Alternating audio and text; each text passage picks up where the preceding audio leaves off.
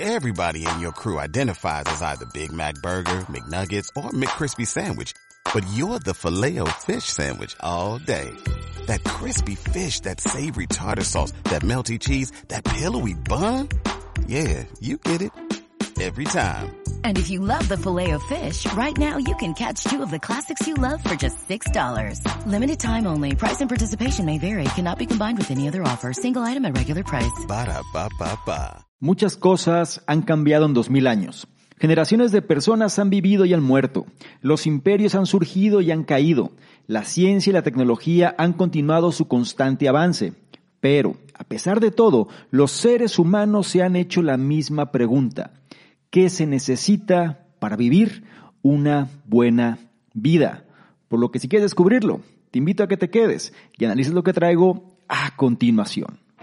Hola, ¿qué tal? ¿Cómo estás? Soy Salvador Mingo y te doy la bienvenida a este espacio que hemos denominado el conocimiento experto, el podcast que hemos creado especialmente para personas como tú, personas interesadas en su formación, desarrollo y crecimiento personal. Nos enfocamos en generar los análisis de los mejores libros que pueden ayudarte a este propósito, donde hablamos de diversos temas como emprendimiento, inteligencia social, inteligencia emocional, ventas, desarrollo personal, negocios, comunicación, filosofía de la riqueza, marketing, entre otros. Y no solo eso, sino además hemos incorporado cápsulas de información donde en pocos minutos hacemos la reflexión sobre un tema de interés. Te aseguro que incorporando esto a tu vida, tu contexto personal y financiero cambiará. Soy Salvador Mingo y listo, vamos a empezar. ¿Qué tal? Muy buenos días, buenas tardes, buenas noches, independientemente de la hora en la que estés analizando esta información. Es un placer para mí que pases parte de tu tiempo en tu propia formación, en que seas una mejor versión respecto a quien fuiste el día anterior. Y en esta ocasión vamos a hablar de un tema que siempre es interesante y sobre todo merece un espacio en nuestra vida para crear conciencia y volver a conectar con nosotros mismos. Vamos a hablar del estoicismo, de esta corriente filosófica que sinceramente hoy más que nunca, por los tiempos donde nos encontramos, vale la pena tomarla como base en nuestra propia vida. El libro en cuestión es El arte de vivir de uno de los máximos exponentes de esta corriente filosófica que es Epicteto. El arte de vivir viene siendo una introducción clara y concisa a la filosofía estoica. Esta interpretación moderna de las enseñanzas de Epicteto ofrece una visión prácticamente sin tiempo para vivir una vida estable y satisfactoria. ¿Para quién va dirigido este análisis? Para pensadores modernos con curiosidad por la filosofía antigua. También para personas con un ritmo de vida acelerado que necesitan consejos para reducir la velocidad. Y en sí, cualquiera que busque un estilo de vida más estoico. Es importante entender que a lo largo de los milenios, millones de personas han recurrido al estoicismo para encontrar la respuesta a esta pregunta de qué se necesita para vivir una buena vida. Esta antigua filosofía tiene sus raíces en la época helenística, pero ha sido relaborada y refinada por innumerables filósofos desde entonces. Este análisis presenta una mirada concisa a los aforismos estoicos de Epicteto, un pensador griego activo alrededor del año 100 después de Cristo. A partir de los fragmentos que se conservan de sus conferencias, este manual para la vida sostiene que la virtud proviene de la autodisciplina y del desprendimiento tranquilo ante las dificultades de la vida. Vas a aprender aspectos importantes como qué cosa era lo que leían los soldados romanos en el campo de batalla, también cómo entrenar para las Olimpiadas y por qué romper un cuenco no viene siendo un gran problema. La edición del libro que vamos a revisar fue la que se hizo en el año 2013, en febrero específicamente, y fue escrita en coautoría, o más bien, en una colaboración. Por un lado tenemos a Sharon Level, quien es autora de bestsellers, músico de formación clásica y profesora de espiritualidad y filosofía de gran prestigio. Entre sus obras destacan Naming Ourselves, Naming Our Children y The Music of Silence. Y la fuente de su trabajo pues viene siendo Epicteto en este caso, ¿no? Que es quien saca prácticamente este manual del arte de vivir quien fue un filósofo griego nacido hacia el año 50 después de Cristo, a menudo se le cita como una figura definitoria de la filosofía estoica y sus obras recopiladas incluyen Discursos y el Enquiridion. Como vas a empezar a validar a lo largo de este análisis, será muy importante que tú seas ecléctico en la información porque va a confrontar muchas veces ciertos condicionamientos y sistemas de creencias. Pero como me gusta recordarte, trata de tomar notas si te es posible y si no, analiza con atención cada uno de los puntos e implementa aquel o aquellos que más resuenen contigo porque eso es lo que hará que te conviertas en una mejor versión. Si más por mi parte, empezamos ahora con el primero de ellos. ¿Qué dice? Epicteto surgió de raíces humildes para convertirse en un destacado filósofo estoico. Viajemos al año 55, cuando el Imperio Romano dominaba todo el Mediterráneo. En la pequeña ciudad de Hierápolis, en lo que hoy es el centro de Turquía, nació un niño esclavo. Su nombre era Epicteto. Desde muy joven, Epicteto mostró una mente inusualmente aguda. De hecho, su intelecto era tan prometedor que fue enviado a Roma para estudiar con el renombrado filósofo Gaius Musonius Rufus.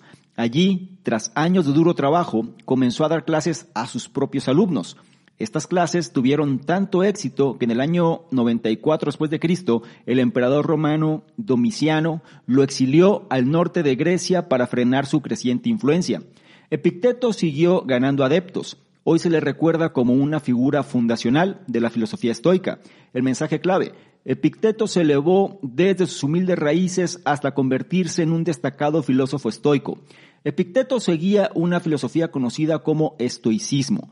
Tanto él como sus compañeros estoicos creían que la filosofía no debía tratar de debates airados y abstractos, sino que debía ayudar a las personas a desenvolverse en los caprichos de la vida cotidiana. A través de sus enseñanzas, Epicteto pretendía proporcionar una guía práctica para vivir una vida llena de felicidad, tranquilidad y un profundo sentido de satisfacción personal. Como muchos filósofos de su época, Epicteto evitaba escribir. En lugar de crear textos largos y densos, transmitía sus pensamientos dirigiéndose directamente al público a través de conferencias y debates. Por suerte, un devoto alumno e historiador llamado Flavio Arriano transcribió muchas de sus enseñanzas en dos volúmenes conocidos como Los Discursos. Estos se resumieron más tarde en el Enquiridion o el Manual. De acuerdo con la filosofía de Picteto, estas obras fueron escritas para ser entretenidas y accesibles a la gente común. El Enquiridion tenía incluso el formato de un manual militar que eran textos populares de la época y destilaba la esencia del pensamiento estoico en una serie de breves observaciones y adagios. Aunque solo se conservan partes de estos textos, fueron muy populares en todo el imperio romano y se sabe que los soldados llevaban copias del Enquiridion a la batalla. Epicteto incluso encontró un seguidor en el emperador romano Marco Aurelio. Aurelio estudió detenidamente las enseñanzas de Epicteto y utilizó su filosofía estoica como base para su propia obra, las meditaciones. Entonces, ¿qué enseñaba exactamente Epicteto? Nos vamos a sumergir en los detalles en el próximo punto, pero por ahora vamos a tratar de entender un poquito las enseñanzas de este primero, sobre todo porque nos coloca en contexto de quién es Epicteto y por qué es importante. Algo que vale la pena reforzar aquí es que Epicteto, bajo esta filosofía estoica, nos proporciona una guía práctica para vivir una vida llena de felicidad, tranquilidad y un profundo sentido de satisfacción personal. Esto se escucha bastante prometedor y sobre todo, pues puede ser muy aspiracional. Sin embargo, conforme vayas avanzando en los puntos, te vas a dar cuenta que sí se puede conseguir si es que nosotros entendemos que no hay que dejarse guiar por la emoción, sino más bien empezar a tener un máximo dominio de la razón. Em, no es algo sencillo de asimilar muchas veces, sin embargo vale la pena tener este punto de vista para que se complemente en relación a la situación en la cual nos encontramos. Algo que también vale la pena reforzar ese primer punto es esta cuestión del Enquiridion o el manual. Fue tan popular que a la gente le daba tanto sentido tenerlo consigo mismo que incluso los soldados se lo llevaban a las batallas. Incluso este manual fue la inspiración del emperador Marco Aurelio en su libro Meditaciones. A ese nivel llegaban las reflexiones de vida sobre todo el arte de vivir o cómo entender lo que conformaría una buena vida. Por ahora lo dejamos hasta ahí, nada para que tengas el contexto y no olvides la enseñanza de este primer punto. Epicteto surgió de raíces humildes para convertirse en un destacado filósofo estoico. Pasamos al punto 2 que ya nos lleva a entender más en qué consiste esta cuestión del estoicismo. El punto 2 dice, no podemos controlar el mundo, pero sí a nosotros mismos. Tómate un momento para analizar las últimas 24 horas. ¿Has tenido un buen día o un mal día? La respuesta a esta pregunta depende realmente de cómo te relaciones contigo mismo y con el mundo que te rodea. Digamos que has tenido un mal día, uno muy malo. Te has levantado demasiado tarde, has tenido un viaje al trabajo agitado y lluvioso y luego has tenido que lidiar con un sinfín de pequeñas molestias y colegas despistados. Tal vez después del trabajo las cosas empeoraron, tal vez te robaron el auto y tu pareja te dejó por alguien nuevo. Por supuesto, un día sí sería un fastidio, pero para un estoico todas estas desgracias serían simplemente acontecimientos externos. Con la disciplina adecuada no deberían tener ninguna relación con tu estado de ánimo interno. El mensaje clave, no podemos controlar el mundo, pero podemos controlarnos a nosotros mismos. Para Epicteto, el estoicismo requiere hacer una clara distinción entre el mundo interior y el exterior. El mundo exterior son todas las circunstancias externas que están fuera de nuestro control. Esto incluye cosas fundamentales como dónde y cuándo nacemos, pero también las pequeñas cosas como las acciones de otros y los pequeños giros del destino que encontramos cada día. El mundo interior, en cambio, somos nosotros mismos, nuestros pensamientos, sentimientos y reacciones. Para los estoicos, la felicidad llega cuando dejamos de intentar controlar el mundo exterior y nos centramos en el interior. Nuestro impulso de controlar el mundo se presenta de dos formas. Deseamos lo que creemos que es bueno y evitamos lo que consideramos malo pero a menudo estas cosas están fuera de nuestro alcance. Podemos buscar el estatus o la riqueza mientras evitamos el dolor y la adversidad, pero estos llegan queramos o no. Para evitar la desesperación, el estoicismo nos anima a aceptar el mundo tal y como es y ajustar nuestras emociones en consecuencia. Por ejemplo, la muerte es inevitable. Tu percepción de la muerte depende de ti. Si la ves como algo aterrador, vivirás tu vida con una angustia infinita. Pero si aceptas la muerte como un hecho neutro de la vida, podrás experimentar el mundo sin temor existencial. Empieza por algo pequeño. Intenta sostener un objeto frágil que aprecies. Ahora, piensa en cómo te sentirías si se rompiera. Podrías dejar que esta pequeña tragedia te destrozara por dentro, o podrías verlo como un pequeño contratiempo y dar las gracias por haber tenido el objeto durante todo el tiempo que lo has tenido. La elección es tuya. Pasemos entonces a entender un poco más lo que trata de explicar el punto número dos. La esencia, acontecimientos externos, de eso no tenemos control. Por eso menciona que para un estoico sabe perfectamente que no puede controlar el mundo, pero sí puede controlarse a sí mismo. Entonces, saben muy bien distinguir entre el mundo interior y el mundo exterior, que viene siendo gran parte del problema, ¿cierto? Queremos controlar lo que está fuera de nuestro control. ¿Qué está fuera de nuestro control? El mundo exterior, que se refiere a cosas de las cuales nosotros no tenemos ninguna injerencia muchas veces, sucesos que acontecen o bien acciones de otros, el lugar donde nacemos, el entorno, esas son cosas que forman parte del mundo exterior. Sin embargo, si tratamos de adoptar esta filosofía en nuestra vida, tenemos que entender que sí tenemos control de lo que viene siendo el mundo interior, que son los pensamientos, los sentimientos y las reacciones. Y manifiesta que la felicidad llega cuando nosotros dejamos de controlar precisamente este mundo exterior y nos centramos en aquello de lo cual sí podemos hacer algo. Entonces, el estoicismo nos anima a aceptar al mundo tal y como es y ajustar nuestras emociones en consecuencia. Esta viene siendo una de las claves para poder incorporar esta filosofía a nuestra vida. Como te dije inicialmente, no es algo sencillo. Se dice de una forma que es fácil de entender, sin embargo, no es tan sencillo de implementar debido a nuestro propio sistema de creencias. Y algo que me gusta mucho reforzar, sobre todo en relación a este segundo punto, es la frase final o el mensaje final que menciona. nosotros podemos agradecer las cosas por el tiempo que las tuvimos o bien lamentarnos por el hecho de que ya no estén. Pueden ser cosas materiales, o bien cosas personales, o bien aspectos sociales, etcétera, ¿no? Es decir, son situaciones las cuales forman parte de nuestra vida y nosotros creemos que nos pertenecen. Sin embargo, las cosas llegan y se van. Y si nosotros entendemos que este es un ciclo del cual no tenemos control, vamos a aprovechar mejor el tiempo en relación a las cosas y simplemente agradecer que hayan formado parte de nuestra vida, tomar el aprendizaje y seguir adelante. Vamos a ir avanzando más a detalle sobre este tipo de filosofía, pero por ahora quédate con la enseñanza de este segundo punto. No podemos controlar el mundo, pero sí a nosotros mismos. Es turno del punto 3 que nos habla de este sentido del deber. El punto 3 dice, actúa siempre en el mundo con un sentido de propósito y deber.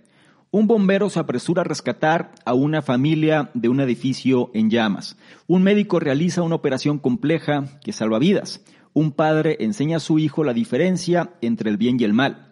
A veces el mundo nos presenta deberes que son obviamente de la mayor importancia, pero la mayoría de las veces el día a día puede parecer mundano o incluso frívolo. Al fin y al cabo, la vida no es todo acciones emocionantes y sacrificios honorables. La mayor parte del tiempo se pasa haciendo la comida, haciendo las tareas domésticas y reuniéndose con los amigos y la familia. Pero estas tareas cotidianas son una parte integral de estar vivo. Para Epicteto, aprender a reconocerlas y apreciarlas es esencial para vivir una buena vida. El mensaje clave, actuar siempre en el mundo con un sentido de propósito y deber. Para vivir una vida satisfactoria y plena hay que encontrar un sentido de propósito. Algunas personas buscan este sentido en llamamientos más elevados, como unirse al sacerdocio o en actos grandiosos como ir a la guerra. Pero esos caminos no siempre son gratificantes, pueden parecer forzados y solo proporcionan una validación externa en forma de estatus social u otras recompensas. Un enfoque mejor es vivir en armonía con el mundo tal y como se presenta. En lugar de buscar deberes abiertamente sensacionales, simplemente aborda la vida como si cada tarea y momento fuera importante en sí mismo. No te limites a preparar el desayuno, sino haz un desayuno delicioso y saludable con lo mejor de tus habilidades culinarias. No te limites a charlar con tus amigos Aborda cada conversación con compasión, consideración y cuidado. A medida que avanzas en la vida, haz un esfuerzo especial para darte cuenta de todas las oportunidades y recursos que tienes a tu disposición. Intenta aprovechar las innumerables ventajas que te proporciona la vida. Si tienes unas piernas fuertes y robustas, úsalas para caminar y disfrutar del ejercicio. Si tienes acceso a libros, léelos con una mente abierta y curiosa. ¿Tienes talento para la música? Toca una melodía para tu placer y la de los demás. Pero recuerda que no se trata de una competición. El único nivel que intentas alcanzar es el tuyo propio. Si siempre buscas la aprobación de los demás, siempre te sentirás insatisfecho. Para vivir una buena vida, debes ser la fuente de tu propia satisfacción. Encuentra la alegría y la satisfacción en todo lo que haces aunque seas el único que se dé cuenta. Este punto es sumamente duro de asimilar, porque estamos tan influenciados por el entorno, por los medios sociales, entre otros aspectos, que muchas veces creemos que lo que hacemos es poco relevante, que no tiene mucho sentido y muy poco motivante, ¿cierto? Aquí hay una parte crucial que hay que entender. Aprender a reconocer y apreciar es esencial para vivir una buena vida. En pocas palabras, las cosas que hacemos tendríamos que hacerlo con la mejor disposición posible y sobre todo hacerlo en nuestra mejor facultad. En pocas palabras, generar la mejor versión de las cosas que hacemos de forma rutinaria. ¿A qué voy? No creas que esto se dice a la ligera. Hay un libro muy famoso que se llama La ligera ventaja y nos habla del poder de lo mundano. En pocas palabras, aquellas cosas pequeñas, diarias que hacemos de forma cotidiana van a marcar la diferencia en el largo plazo. Si hacemos las cosas bien, aunque sean aspectos muy sencillos, en largo plazo vamos a tener grandes resultados basado en la cuestión del interés compuesto. Si lo hacemos mal, va a ser exactamente lo mismo. En pocas palabras, si tú cuidas tu alimentación, a lo mejor al día siguiente no vas a ver cambios. Sin embargo, si esto lo prolongas a lo largo del tiempo, sí vas a notar cambios. Lo mismo al revés. Si te alimentas mal, al día siguiente no pasará mucho. Sin embargo, si esto lo prolongas a lo largo del tiempo, sí vas a tener efectos. Esto viene siendo crucial en función de saber que las cosas que hacemos no se trata por complacer a los demás, sino más bien que sea para nuestra propia satisfacción. Es por esto que para vivir una vida satisfactoria y plena hay que encontrar un sentido de propósito. Y algo que vale la pena reforzar aquí es que hay que estar en armonía con el mundo tal y como se presenta. Muchas veces no nos gusta el entorno donde nos encontramos o bien hay situaciones las cuales no nos satisfacen del todo. Sin embargo, en lugar de ir en contra de todo esto, más vale que sepamos cómo fluir en torno a ello. De hecho, Marco Aurelio en su libro Meditaciones habla de este principio de logos, donde todo está bajo un orden natural y nosotros tendríamos que fluir en relación a este orden porque esto nos presenta situaciones, enseñanzas, experiencias que tenemos que asimilar. No se trata de controlar la vida en función de lo que para nosotros sería lo relevante, sino más bien aceptar que hay aspectos que muchas veces no nos gustan, pero hay enseñanzas guardadas que tenemos que incorporar a nuestra vida. Es por esto que nos dice que tenemos que abordar la vida como si cada tarea y momento fuera importante en sí mismo, ya que no tenemos el conocimiento y no tenemos todas las respuestas. Aquí tenemos que intentar aprovechar las innumerables ventajas que nos proporciona la vida, es decir, tenemos que trabajar sobre fortalezas. Si tenemos ciertas habilidades y actitudes, y aptitudes también, tendríamos que aprovecharlas, tendríamos que apalancarnos de todas estas cosas que tenemos a nuestra disposición precisamente para generar los mejores resultados. Y algo muy importante, no se trata de una competición, es decir, no es una competencia hacia los demás, sino que más bien se trata de alcanzar nuestro máximo nivel en función de lo que sea posible. En pocas palabras, es nuestro progreso personal lo que debería estar en nuestra mente. Recuerda, no podemos controlar el mundo exterior, sin embargo, sí podemos controlar el mundo interior y nuestro progreso personal viene siendo parte de este mundo interior. Para vivir una buena vida debe ser la fuente de tu propia satisfacción, nos dice Picteto. Así que no olvides la enseñanza de este punto número tres. Actúa siempre en el mundo con un sentido de propósito y deber. Llegamos al punto cuatro que nos habla de la paz interior. El punto 4 dice, cultiva la tranquilidad interior viviendo libre de influencias externas. Diógenes llevaba una vida sencilla. Este filósofo griego no se preocupaba por las cosas materiales ni por el estatus social. De hecho, las evitaba por completo. Para vestirse usaba trapos sencillos y rústicos. Como casa eligió un barril en la plaza del pueblo y para comer se limitaba a comer lo que le daban. Sin embargo, a pesar de estas escasas condiciones, Diógenes era feliz. ¿Significa esto que todos los buenos estoicos deben renunciar a toda comodidad y vivir una vida de pobreza? No necesariamente. Diógenes vivía un estilo de vida basado en principios que se ajustaba a su persona única. No quería más de lo que necesitaba y no buscaba más de lo que quería.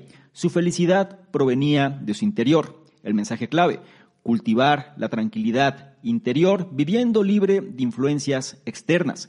Existe una idea errónea de que la libertad es la capacidad de tener y hacer todo lo que se quiera cuando se quiera.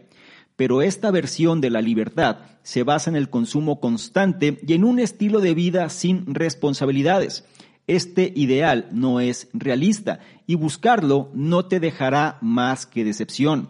La verdadera libertad consiste en vivir de acuerdo con el mundo que te rodea. La mejor manera de conseguir esta libertad es ver la vida como un gran banquete. En una mesa de banquete te sientas a charlar con las personas que están cerca. A medida que se van pasando los platos, puedes picar lo que te llega, pero te pasas los platos cuando llega el momento.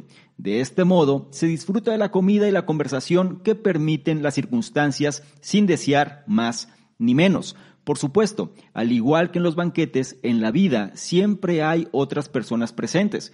También, en este caso, no debes dejar que sus acciones y opiniones dicten tu estado interno. Siempre existe la tentación de culpar a los demás de tus circunstancias o peor aún, dejar que la aprobación de los demás dicte tus comportamientos. Pero tus sentimientos y acciones son solo tuyos. Aduéñate de ellos y encuentra la manera de dirigirlos hacia fines que satisfagan tus deseos. El objetivo es que tus estados de ánimo no se vean afectados por el azar y que tus acciones estén libres de la influencia de la presión de los demás. Este distanciamiento sereno solo es posible mediante la disciplina, la voluntad y el autodominio. No puede lograrse de la noche a la mañana. Pero si abordas el proceso de aprendizaje con una paciencia constante, desarrollarás poco a poco el carácter necesario. Como puedes darte cuenta, este punto tiene una enseñanza central, que es la felicidad proviene del interior. El problema actual se da que buscamos las respuestas en el exterior. Sin embargo, menciona aquí que cultivar la tranquilidad interior viviendo libre de influencias externas. Parece una contradicción, sin embargo, no lo es si sabemos enfocarnos en las cosas que son relevantes. Menciona por aquí, la verdadera libertad consiste en vivir de acuerdo con el mundo que te rodea. Es decir, solemos pensar esta frase, ¿no? Yo quiero hacer lo que me gusta en el momento que lo quiera hacer. Esta idea que se nos vende pues refleja un estilo de vida donde la gente pues se la pasa viajando y, haciendo las cosas que para ella son significativas, ¿no? Sin embargo, menciona por aquí que eso no es realista. Y muchas veces esto es algo que se vende, como te he mencionado en otras ocasiones, nos vuelven consumidores de deseos y perdemos el enfoque.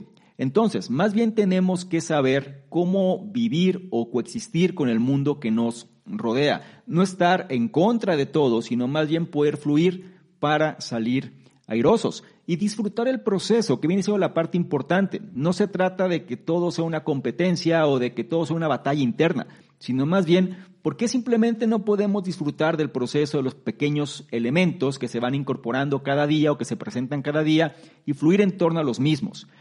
Es ahí cuando nosotros tenemos que entender que formamos parte quizá de algo más grande. Ahora, no debemos dejar que la parte externa o, las opiniones de las personas o la gente la cual está con nosotros eh, empiece a dictar cómo se va a sentir nuestro estado interno, ¿sí? Acciones y opiniones principalmente. Tenemos que ser conscientes que nosotros somos los dueños de nuestros sentimientos, de nuestras reacciones, de nuestras acciones. No podemos dejar, o más bien, no podemos ceder el control de todo esto a terceros, porque entonces estamos perdiendo precisamente este autodominio. Entonces, ¿qué hay que hacer? Hay que encontrar la manera de dirigirlos hacia fines que satisfagan nuestros deseos. La forma de hacer esto es cuando nos enfocamos precisamente en este factor de las fortalezas como mencionamos previamente. Ahora, si nosotros entendemos este principio y empezamos a actuar en concordancia para lo que nosotros es significativo, vamos a estar en una mayor disposición de lograr las cosas. El problema aquí es que esto toma tiempo. Este distanciamiento que tenemos que hacer en relación a los comentarios, a las opiniones o simplemente a la influencia del mundo externo, pues no se da de la noche a la mañana. Sin embargo, es posible conseguirlo mediante la disciplina, la voluntad y el autodominio. En pocas palabras, el principio del hábito aquí se hace presente. Si nosotros entendemos que el mundo interior es aquello de lo cual sí tenemos control y lo protegemos como tiene que ser, vamos a poder fluir en el mundo, es decir, en el mundo exterior, de una manera más óptima, sin ceder el control de lo importante, no lo olvides. Por ahora, no olvides la enseñanza de este punto número cuatro. Cultiva la tranquilidad interior viviendo libre de influencias externas. Habiendo hecho lo anterior, llegamos ahora al punto 5 que nos habla de los objetivos. El punto 5 dice, Decide tus objetivos y persíguelos con determinación. Imagina que quieres competir en los Juegos Olímpicos. Es más, Quieres hacer algo más que competir, quieres ganar.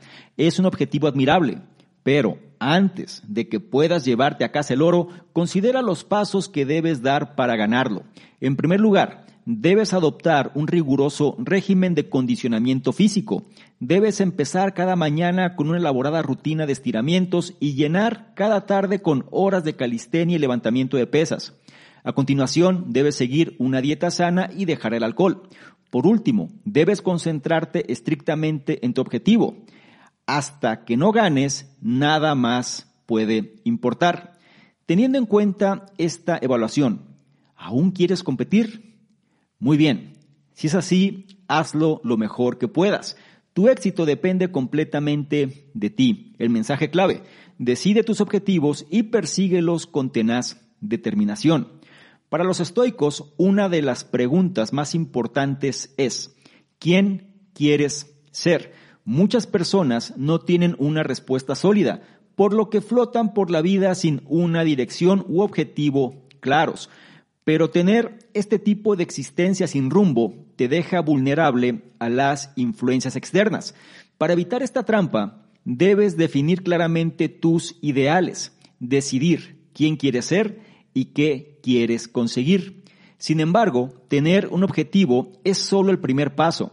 También debes crear un plan para alcanzar tus sueños y comprometerte con el esfuerzo. Aquí no valen las medias tintas. Si persigues tus pasiones sin compromiso, siempre te quedarás corto. Si quieres ser un soldado, un atleta o un músico, pero no dedicas tu energía a la tarea, solo serás como un niño que finge.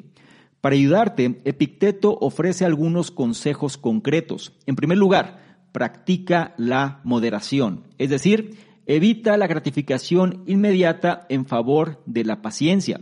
En segundo lugar, evita la charla ociosa. Habla con moderación y siempre con un propósito. En tercer lugar, evita los entretenimientos populares. Solo te hacen perder tiempo y te distraen de tu objetivo. Y por último, rechaza el sexo casual. Tu cuerpo es valioso y solo debe compartirse dentro de una relación comprometida.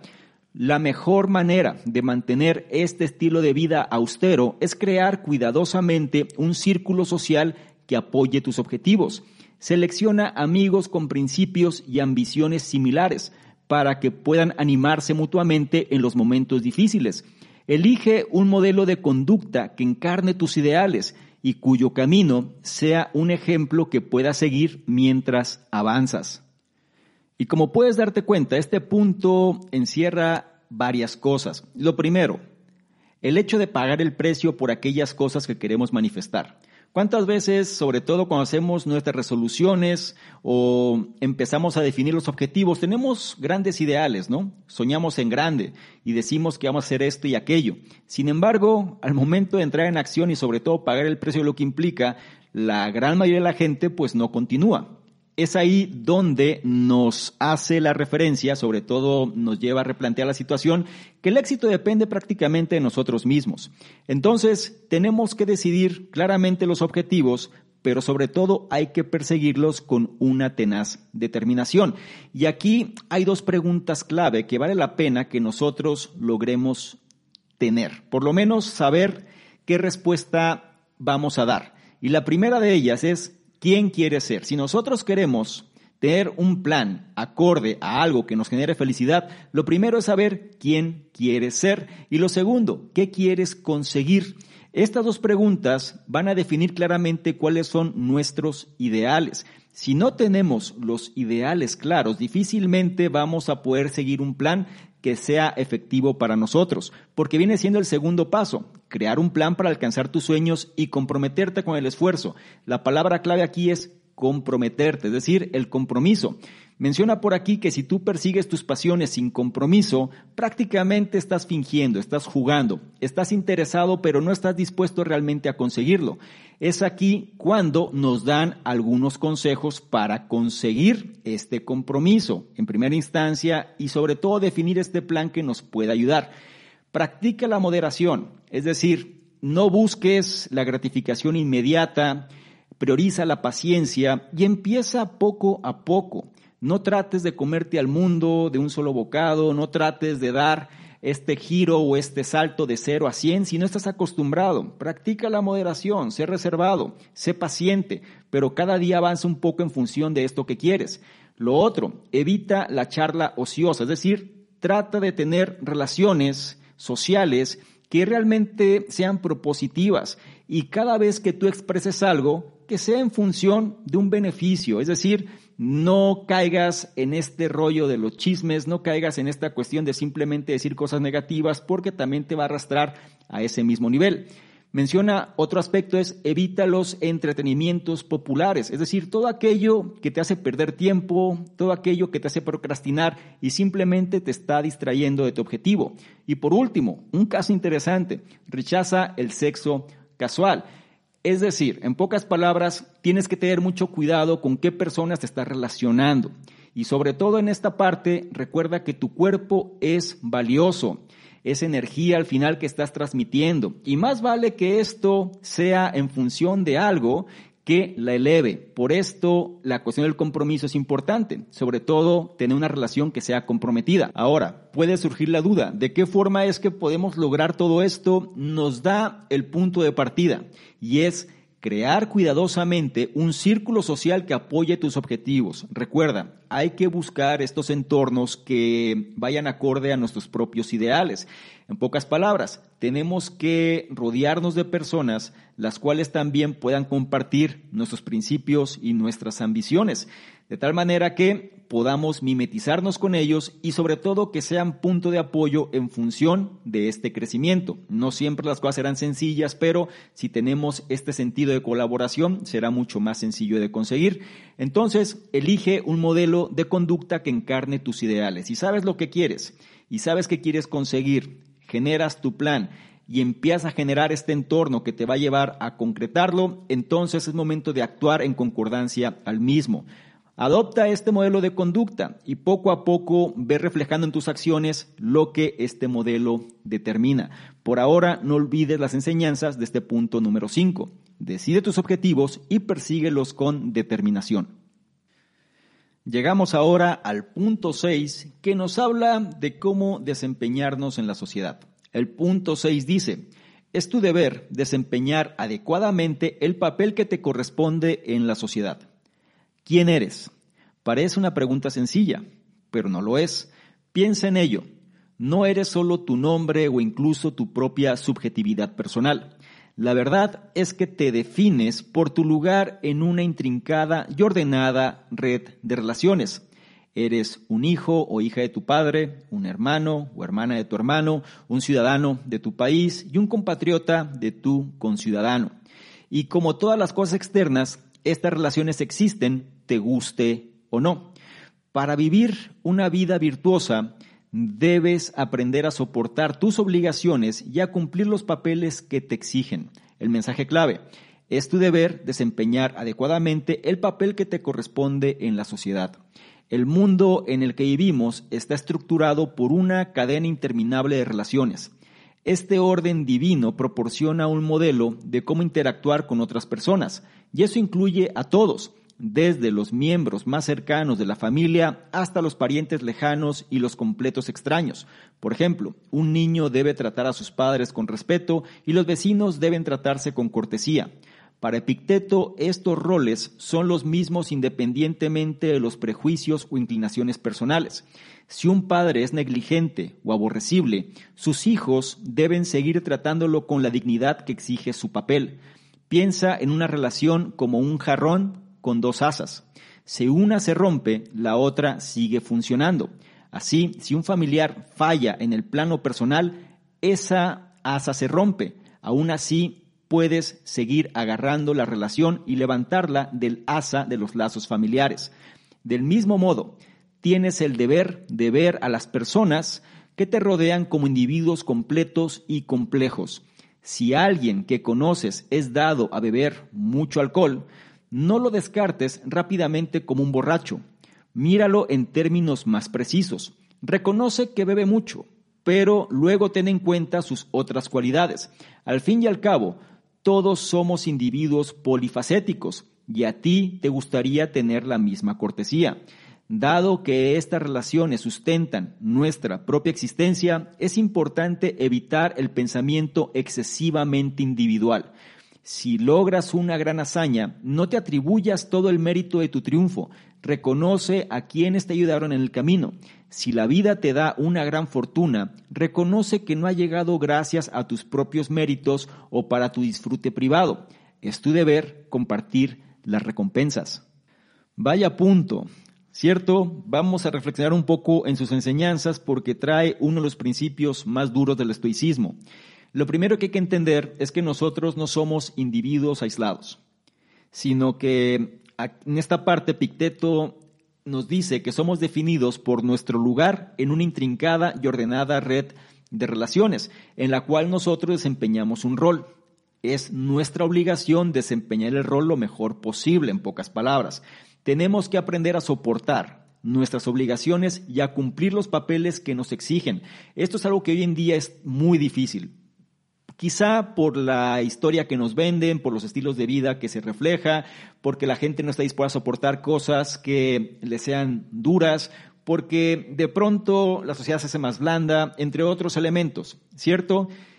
Esto muchas veces tendríamos que aprender quizá de la fuente y hay elementos, por ejemplo, que menciona Marco Aurelio en su libro Meditaciones, este principio de logos, donde él muchas veces se sentía muy tentado a renunciar hacer las cosas que le correspondía hacer como emperador.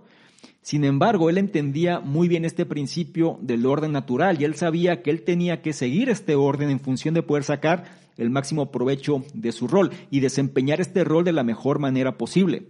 Es por esto que nos hace mucho énfasis en esta idea es nuestro deber desempeñar adecuadamente el papel que nos corresponde en la sociedad, el papel como hijo, el papel como amigo, el papel como un compañero de trabajo. Tenemos que ser honorables en lo que hagamos y en nuestro tipo de conducta. Sin embargo, si alguien nos ataca, entonces nosotros respondemos. Es muy fácil caer en esta charla poco productiva, es muy fácil victimizarnos de las circunstancias y entonces digamos que dejamos de comportarnos de la forma en la cual nos recomienda en este caso este tipo de filosofía. También es importante recordar esto. Tenemos el deber de ver a las personas que nos rodean como individuos completos y complejos. Y esto sucede en ambas direcciones, ya que también nosotros queremos que nos perciban de esta manera. En estos tiempos, donde estamos sobreestimulados e hiperconectados, es muy fácil juzgar a las personas por sus defectos, por las cosas que hacen mal. Sin embargo, de esta misma forma nos pueden juzgar a nosotros. Y tenemos que entender que al final siempre habrá cosas buenas y malas, puntos a favor, puntos en contra, somos seres humanos, no vamos a agradar en todos los aspectos a todo el mundo, pero esto es algo que se aplica en general y si nosotros fuésemos más conscientes de esto, seríamos menos duros en primera instancia con nosotros mismos y entenderíamos que al final pues no hay una respuesta absoluta a las cosas. Entonces es ahí cuando nosotros tenemos que empezar a evitar el pensamiento excesivamente individual. En pocas palabras, si logramos algo importante, si alcanzamos alguna hazaña, pues tenemos que reconocer a las personas que también estuvieron en el camino. Muchas veces pensamos en las personas que nos ayudaron, pero habrá personas que quizá nos pusieron trabas o bien no apoyaron este crecimiento o este logro. Sin embargo, fue gracias a estas personas que lo conseguimos. Es ahí cuando tenemos que hacer la reflexión sobre estos entornos. Muchas veces cuestionamos el entorno, pero quizá el entorno está ahí precisamente bajo este principio de orden natural para sacar lo mejor de nosotros mismos y lograr esto que estamos buscando. Es por esto que es nuestro deber compartir también las recompensas. Por ahora, no olvides la enseñanza de este punto número 6. Es tu deber desempeñar adecuadamente el papel que te corresponde en la sociedad. Y con esto llegamos al séptimo y último punto de este análisis que nos habla de la felicidad. El punto 7 dice, para encontrar la felicidad, vive cada día de acuerdo con tus ideales. La virtud puede sonar como un término anticuado o estirado. La propia palabra evoca toda una serie de imágenes, desde una monja piadosa hasta un consumidor consciente de la ecología que compra productos orgánicos y conduce el auto más eficiente en cuanto a combustible. Sin embargo, para Epicteto, ser virtuoso significaba algo más que seguir una estricta doctrina religiosa o atenerse a las últimas normas para llevar una vida ética. Para el estoico, la virtud es más bien un proceso. Es algo que surge con el tiempo a medida que alineas tus acciones, tus creencias y tu código moral interno. Y si te esfuerzas por vivir una vida virtuosa, descubrirás que la tranquilidad y la felicidad internas te siguen de cerca. El mensaje clave, para encontrar la felicidad, vive cada día de acuerdo con tus ideales. Según Epicteto, la virtud y la felicidad van de la mano. No se puede tener una sin la otra. Sin embargo, no hay un conjunto establecido y universal de leyes o reglas que dicten exactamente cómo es una vida virtuosa. Cada persona debe descubrir su propio sentido de la virtud, examinándose a sí misma y al mundo que la rodea. Para los estoicos como Epicteto, el verdadero propósito de la filosofía es ayudar en esta búsqueda de la sabiduría. Para empezar a buscar las raíces de la virtud, hay que acercarse al mundo con un sentido de humilde asombro. Con demasiada frecuencia asumimos que entendemos mucho más de lo que realmente entendemos. En lugar de aprender sobre el mundo, recurrimos continuamente a nuestra educación académica o a la comprensión del sentido común arraigada socialmente. Aunque estas fuentes de conocimiento son útiles, a veces nos impiden ver la realidad con claridad o ser verdaderamente introspectivos. Para vivir de forma virtuosa, debes pensar profundamente en lo que más te importa.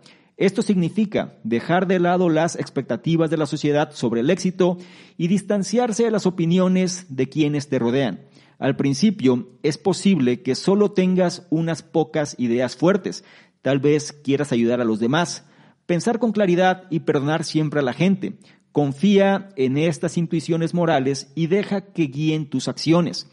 Cada día vive tu vida de acuerdo con estos principios. Con el tiempo, tus deseos internos llegarán a alinearse con estos ideales y tus comportamientos cotidianos reflejarán tus creencias. Puede ser difícil al principio, pero es un proceso. Al igual que caminar cada día te convierte en un mejor caminante, esforzarte por la virtud cada día te acercará a una vida virtuosa. Y este punto cierra, en pocas palabras, pues lo que busca el propósito del estoicismo, que viene siendo la felicidad interior, ¿no? es decir, el hecho de sentirnos bien con nosotros mismos, paz mental, tranquilidad y una vida satisfactoria. ¿Qué sucede? Para el estoico, la virtud es más bien un proceso. Y esta palabra virtud la vas a escuchar mucho, la vas a leer mucho si te enfocas en este tipo de filosofía. Porque al final la virtud, digámoslo así, es lo que determina realmente cómo vamos a comportarnos, cuál viene siendo nuestro sistema de creencias, cuál es este código moral interno que tenemos. Es ahí cuando la felicidad y la virtud van de la mano. A nivel personal te puedo decir que esta cuestión de la virtud va muy ligada a tus valores. Tú no puedes ser feliz si vas en contra de tus valores.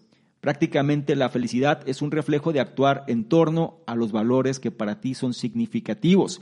Es por esto que este tipo de filosofía, su objetivo, si nos enfocamos ¿no? en esta cosa de la felicidad, pues es ayudar precisamente a esta búsqueda de la sabiduría personal. Es ahí cuando nos dan ciertos consejos para ser más virtuosos, más felices. Lo primero, acercarse al mundo con un sentido de humilde asombro. En pocas palabras, saber que no sabemos y aceptarlo. Dejar al ego de lado. No se trata de imponer nuestro punto de vista o tratar de tener la razón, sino más bien saber que sabemos muy poco y estar predispuestos a aprender más. Un ejemplo de esto son los niños. ¿Qué sucede cuando le muestras algo nuevo? Se quedan absortos en eso y realmente lo disfrutan. Tendríamos que aprender otra vez a asombrarnos y no dejarnos guiar tanto por la parte intelectual o simplemente por lo que dice el statu quo. Otro aspecto importante es que debemos pensar profundamente en lo que más nos importa. ¿Y qué viene siendo aquello que es significativo? Tus ideales. Recuerda, ¿quién quieres ser? Y qué quieres conseguir. El resultado de estas preguntas es personal y es propio. Al final no se trata de darle gusto a los demás, sino que más bien identifiques lo que es relevante y significativo para ti. Si lo haces y todo esto lo estrechas a tu sistema de valores, entonces vas a encontrar esta guía que van a mover las acciones que vas a realizar y vas a sentirte más pleno, te vas a sentir también que estás teniendo una vida con significado y sobre todo actuando en torno a la virtud. No olvides la enseñanza de este punto número 7. Para encontrar la felicidad, vive cada día de acuerdo con tus ideales. Finalizamos este análisis y me gustaría concluir con lo siguiente. Epicteto fue una figura fundamental en la fundación de la escuela filosófica estoica. Sus enseñanzas, tomadas por los estudiantes en forma de breves aforismos, presentan una guía práctica para vivir una vida satisfactoria. Según Epicteto, la felicidad viene del interior. Los buenos estoicos deben mantenerse alejados del mundo exterior y centrarse en el dominio de sus propios sentimientos y emociones. Vivir una vida virtuosa significa atenerse a su código moral y cumplir sus deberes con la sociedad independientemente de las circunstancias que le rodean. No olvides las enseñanzas de este análisis. Epicteto surgió de raíces humildes para convertirse en un destacado filósofo estoico. No podemos controlar el mundo, pero sí a nosotros mismos. Actúa siempre en el mundo con un sentido de propósito y deber Cultiva la tranquilidad interior viviendo libre de influencias externas. Decide tus objetivos y persíguelos con determinación.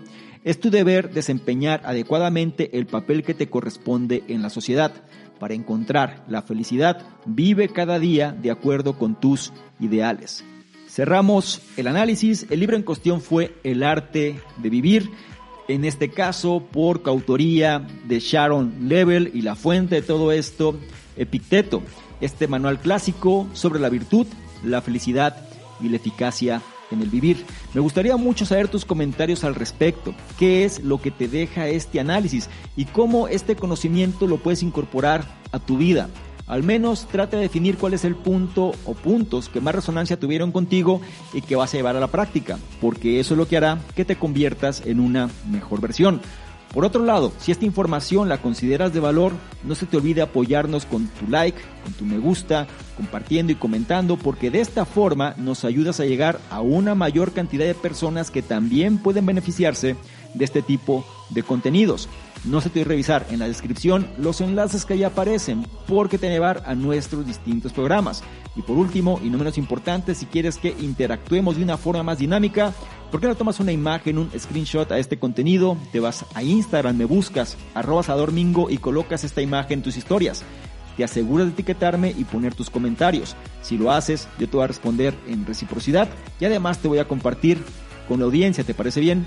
Espero que sí. Te recuerdo mi nombre, Suiza Dormingo, soy el fundador del programa Conocimiento Experto y yo te espero en un siguiente análisis. Chao.